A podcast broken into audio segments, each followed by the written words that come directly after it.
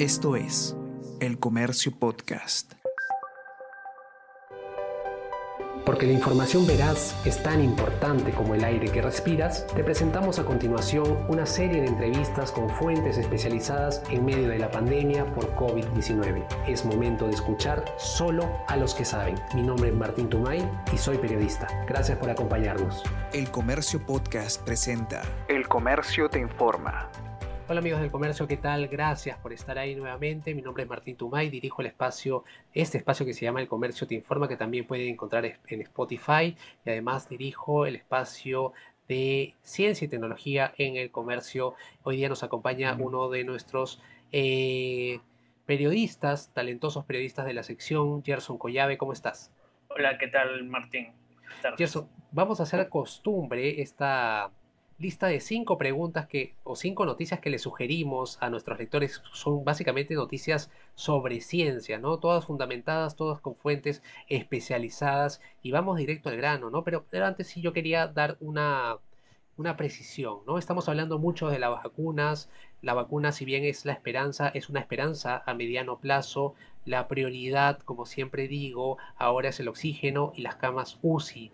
Si las autoridades nos están escuchando, es importante que sumemos fuerzas en ese sentido y lo que nos toca a los ciudadanos básicamente es evitar la propagación del virus. ¿Cómo, lo ¿Cómo evitamos eso? Básicamente con el lavado de manos, el distanciamiento social, el uso de la mascarilla, por favor, y ya lo saben muy bien.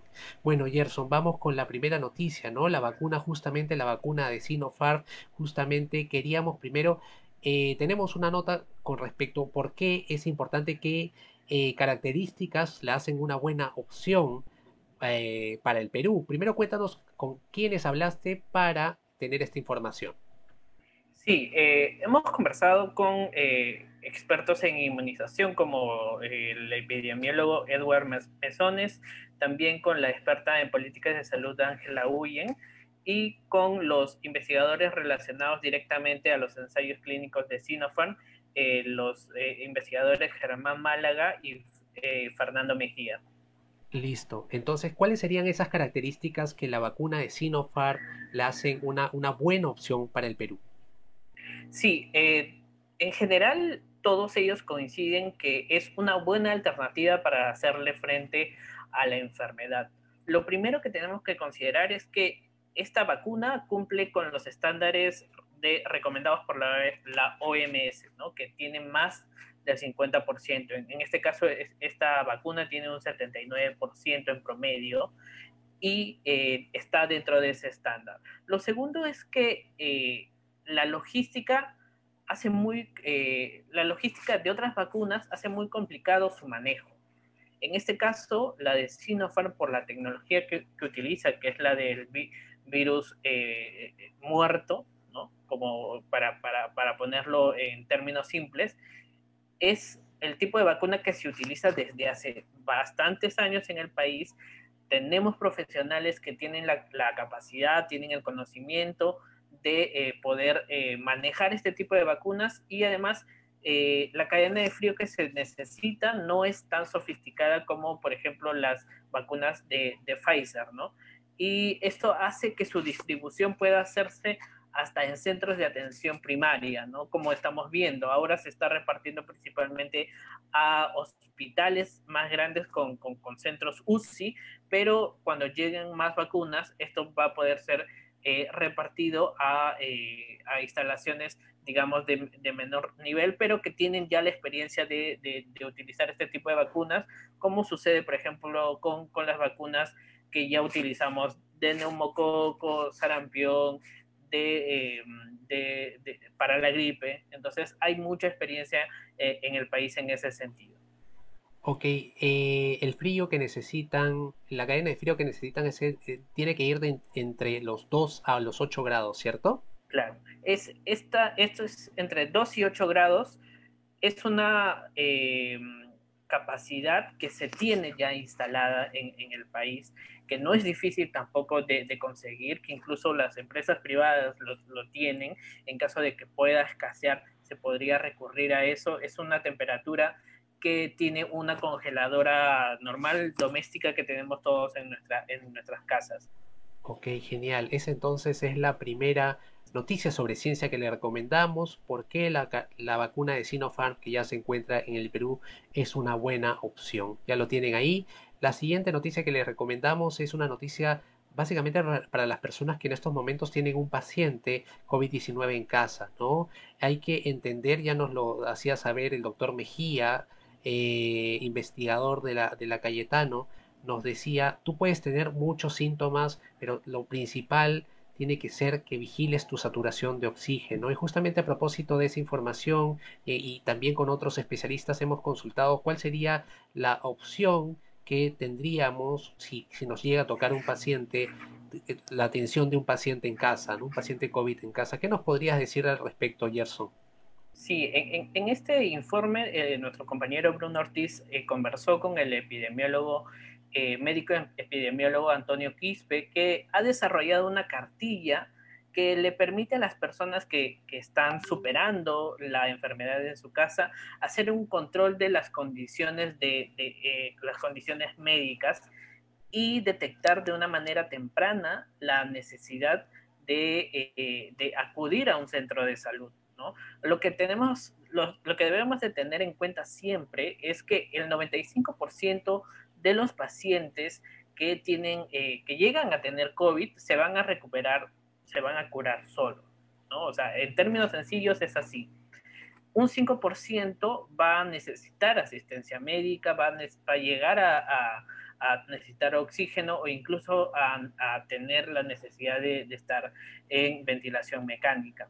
Esta ficha que, figura, que está dentro de, esta nota, que les invitamos a que la lean, eh, te permite llevar un control por días, ¿no? Y puntuar, hacer una puntuación y ir detectando en, qué, en cada día, viendo qué signo de alarma se tiene. Lo principal en, esta, en esta cartilla es registrar la saturación, ¿no? La saturación es eh, cuanto más rápido tú detectes que tu saturación está bajando por los niveles normales, eh, menos de 93, eh, hablan, eh, recomiendan la mayoría de, médicos, es de cuidado. Siempre se tiene que recurrir al hospital si eso sucede, además de otros síntomas, ¿no? Si tienes fiebre alta o más de 40 que no cede pese a, tomar por más de paracetamol por más de tres días, y también eh, la dificultad para respirar. Esta ficha te permite detectar de manera temprana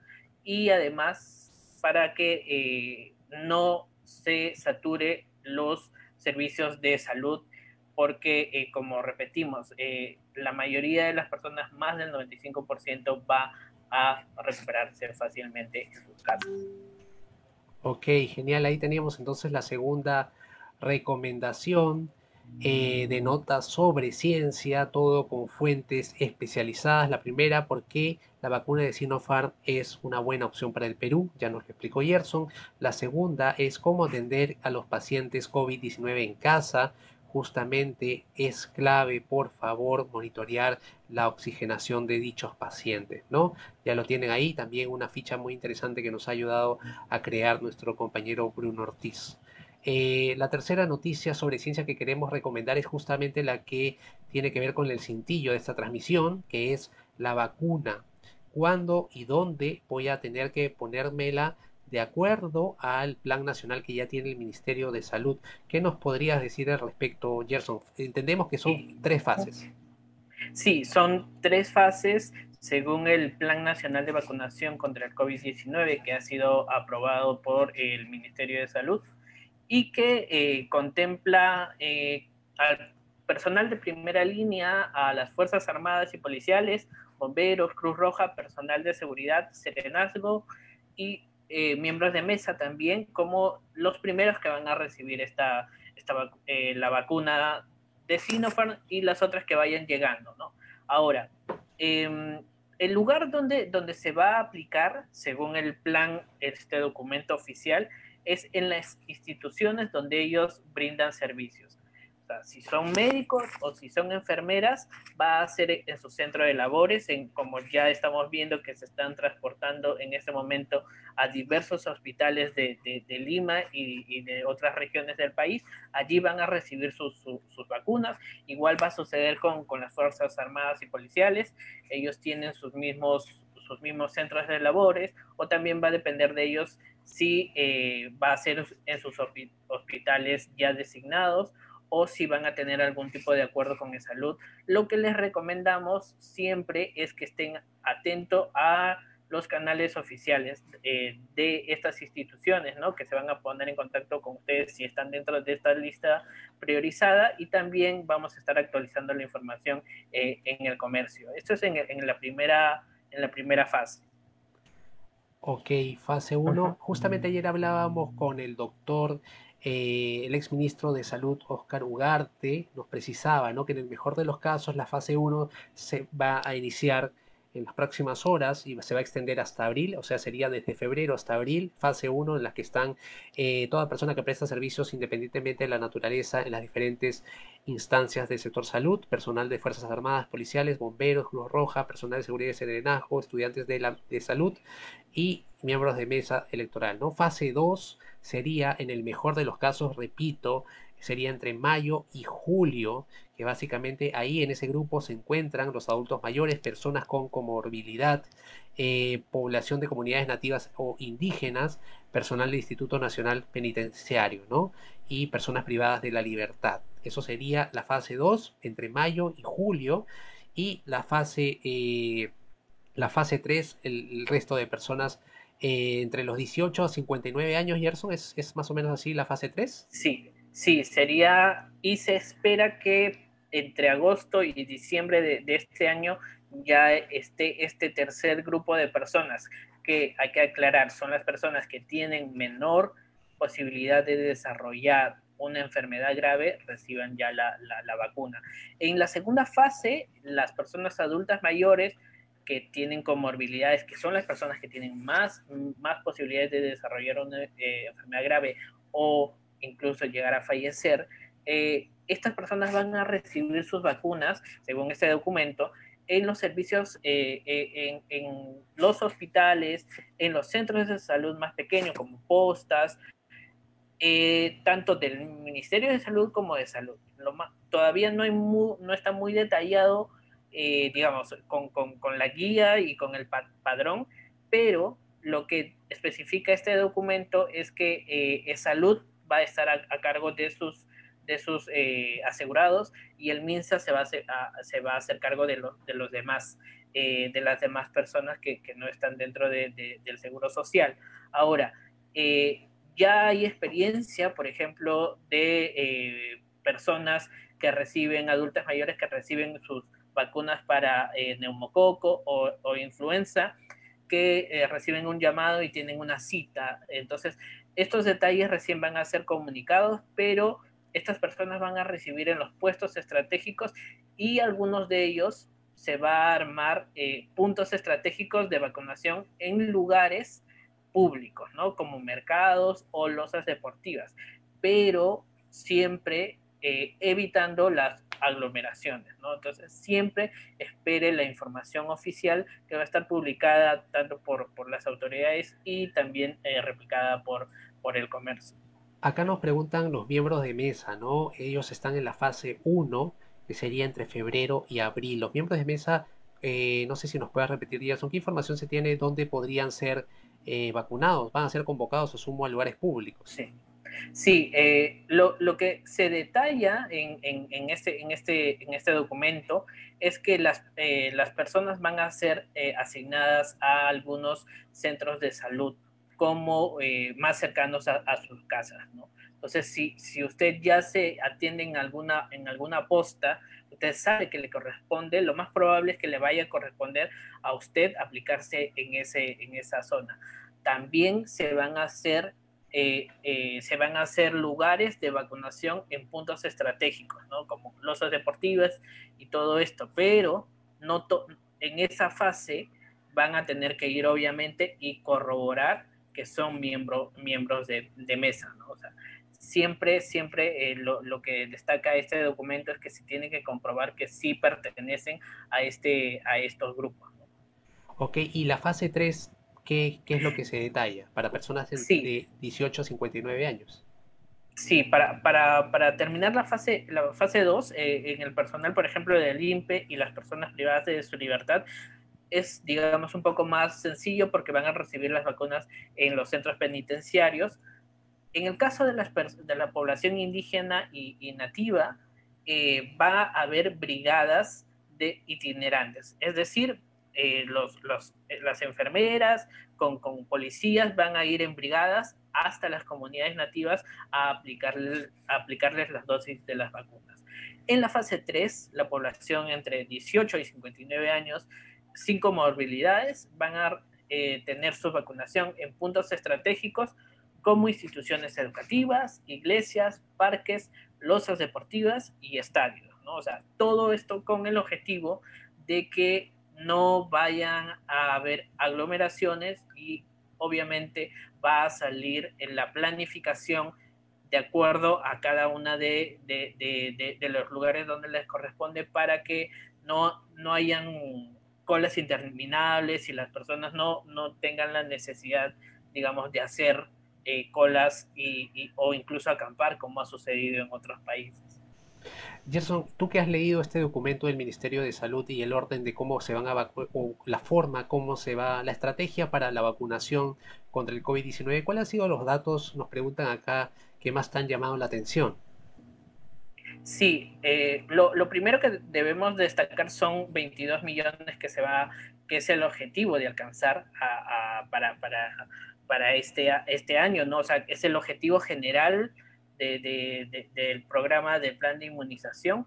Lo otro es que eh, no se hace una distinción eh, entre eh, personas, entre peruanos y extranjeros. Que, a nivel de, salud pública, según hemos conversado con varios epidemiólogos, expertos, lo que aclaran siempre es que el virus no hace distinción de nacionalidad. Y en ese sentido, el hecho de, eh, no hacer una distinción entre, entre poblaciones em, tiene sentido en salud pública porque si una persona está vacunada y en el mismo edificio la otra persona no lo está, esta persona, incluso con la vacuna, no va a estar protegida al 100%. Recordemos que otro objetivo es que mientras toda la población que vive en, un mismo, en una misma comunidad está vacunada, se llega a tener lo que se llama inmunidad de rebaño. La inmunidad de rebaño lo que hace es protege a esas personas que incluso no están vacunadas y llena ese espacio que, no llena la vacuna. Hay gente que recibe la vacuna y está en ese porcentaje en que no, hay efecto, eh, no le hace efecto.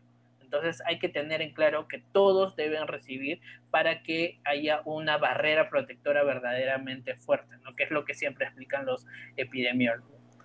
Genial.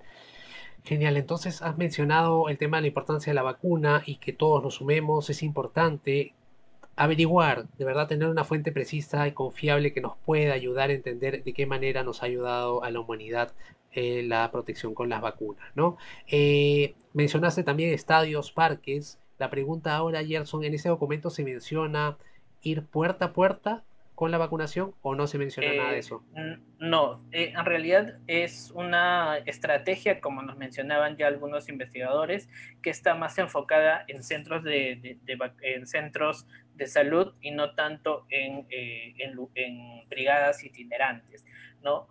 Solamente, según lo que hemos podido revisar, está considerado esto para las poblaciones indígenas y nativas, porque tenemos que considerar que estas personas viven eh, alejadas de muchas veces de centros de vacunación, de centros de salud. Entonces tienen que viajar horas en botes, tienen que viajar mucho tiempo. Entonces, en ese, en ese, en ese caso, digamos que es más racional que hayan brigadas de, vacunación, porque en las ciudades estamos mucho más cerca de centros de, atención primaria como son, como son las postas o, pequeños puestos de, de salud. Incluso se habla también de consultorios o de algunos consultorios privados también. Entonces, todavía esto, este detalle no, no ha sido publicado, pero eh, conforme se vaya eh, comenzando a implementar cada fase, las autoridades van a ir, van a ir explicando. ¿no? la recomendación general es eh, si, si, si usted quiere acceder, lo primero que tiene que saber es en qué fase le va a tocar acceder a la vacuna. Lo segundo es evitar incluso es la aglomeración. Si, si depende de usted y usted va a una losa y ve mucha gente, eh, tal vez lo mejor va a ser esperar, ¿no? Porque también se puede, puede estar en una situación, una situación de riesgo. Exacto, hay que recordar que la vacunación es eh, voluntaria. La información que tiene la, los especialistas está a la mano a través de, la, de las fuentes del comercio es importante que tomemos esas informaciones, que analicemos esas informaciones para tomar una buena decisión. Eso es nuestro comentario por este lado. Bueno, eso ya serían entonces las tres noticias sobre ciencia que les vamos recomendando. La cuarta, Gerson, tiene que ver con los objetivos de la cuarentena, ¿no? Estamos viendo en estos momentos, estamos en medio de una cuarentena estricta en Lima. Sin embargo, debido a las grandes diferencias sociales que existen en nuestro país o en Lima exactamente también, eh, vemos gente con mucha gente en las calles y eso dificulta o eh, favorece principalmente al virus. Y tú, hiciste justamente una nota, ¿cuáles son los objetivos de la cuarentena estricta? ¿no? ¿Qué nos podrías decir? Sí, eh, para este informe hablamos con, con, los epidemiólogos César Ugarte y Edward Mesones, además de con la investigadora también eh, Ángela Huyen, y todos ellos eh, coinciden en que en este momento, debido a que la vacunación no ha llegado a, un nivel, recién vamos a comenzar, el, único, la única herramienta que tenemos es la cuarentena, porque es la única herramienta que nos permite cortar la transmisión. O sea, en ese momento tenemos la curva, ¿no? si queremos simplificar las cosas, de casos es ascendente y la única forma de, hacer que esto deje de subir es cortarlo. ¿Y cómo se corta? Evitando que el principal vehículo de transmisión del virus se quede y no se mueva. ¿Cómo se hace eso? Haciendo que las personas se queden en sus casas. Em, esto sucede y, en este momento el Perú no es el único país que está en cuarentena. Eh, hay países que también se han resistido mucho a las cuarentenas pero finalmente han tenido que implementarlas por la gran circulación, la gran cantidad de nuevos casos y la gran cantidad de muertes. Este es el caso del Reino Unido, ¿no? que Reino Unido eh, tenía la, primero la idea de dejar circular el virus para que haya una inmunidad de grupo. No se logró, se, se, saturó los sistemas de salud y las autoridades tuvieron que dar un paso atrás y aceptar que la cuarentena era la, mejor alternativa para evitar que tantas personas mueran. Claro, y exactamente hay que entender que las cuarentenas, justamente hace, hace poco hablábamos con la, con la especialista Uyen y nos decía, ¿no? No es lo mismo copiar y pegar una estrategia que funcionó en Europa, una estrategia que va a funcionar en Perú, por justamente por estas diferencias, ¿no? Es necesario que, que analicemos la realidad, es necesario que encontremos soluciones a partir de nuestra realidad, es importante que las autoridades hagan eso y las personas que estamos en casa nos sigamos cuidando como, como hasta ahora, ¿no? Eh, bueno, esa es la, cuarta. Eh, y justamente querías aclarar también un punto, ¿no? Y eso no somos la primera, el único país en cuarentena estricta. Sí, eh, ah, en ese, es, es algo que se repite mucho, ¿no? Que se dice que tal vez somos el reír de los otros países, esto, pero en realidad en este momento tienes al Reino Unido, tienes a Francia, tienes a los Países Bajos, países con, realmente un sistema de salud eficiente, muy extendido, con, todas las ventajas de, estar en un país desarrollado, pero que han tenido que, estar en este, en este sentido. Incluso eh, en, los Países Bajos, eh, hace, hace una semana, seguían las protestas por el toque de queda. ¿no? Eh, ha habido muchos desmanes allá porque las autoridades se vieron obligadas en, en hacer eh, cumplir también estas, estas medidas, ¿no? Entonces, eh, si bien ellos tienen otras realidades, el virus es el mismo, ¿no? Y eso es lo que siempre nos, decían, la, manera de comportarse del virus y considerando además las nuevas variantes que tenemos en este momento, la sudafricana, la, la brasileña y la del Reino Unido, entonces eh, hay muchos más factores por cumplir y en el país es especialmente difícil, ¿no? Por, por eh, que las personas sí necesitan y se ven en, en, digamos, en el dilema entre salir y no salir de sus casas. Ok, genial. Esa fue la cuarta, entonces, la cuarta noticia de ciencia que le recomendamos. Ahora la quinta noticia básicamente es, leo el titular, ¿no? Que me pareció de alguna manera preocupante, también por las fuentes que lo dicen, ¿no? No son cualquier fuente y Gerson ya nos va a explicar quiénes son y el titular es el siguiente, ¿no? Científicos advierten que Huaraz está en peligro de sufrir una inundación devastadora. ¿Qué nos podrías decir sobre esta nota, Gerson? Sí, eh, en realidad esta es una, una, noticia que salió hace pocos días y, que fue, fue, pasada a un segundo plano, tal vez por la llegada de, de, las vacunas de Sinopharm, ¿no? En este estudio, es un estudio que ha sido elaborado por científicos de las universidades de Oxford y de Washington y que han publicado sus, conclusiones en la revista Nature Geoscience. Entonces, ellos lo que concluyen es que el calentamiento global que, de origen humano ha sido, es directamente responsable de crear una amenaza crítica en la zona de, de Huaraz, ¿no? Eh, el calentamiento global en las últimas décadas ha afectado principalmente a los glaciares andinos, entre ellos el Palcaraju, que es el, que está cercano a, la laguna, una gran laguna eh, cercana a Huaraz, que se llama el lago Palcacocha. Y este lago está en este momento, según estos investigadores, en peligro de desbordarse. Y esto pone en grave peligro a 120 mil habitantes de la ciudad de Huaraz.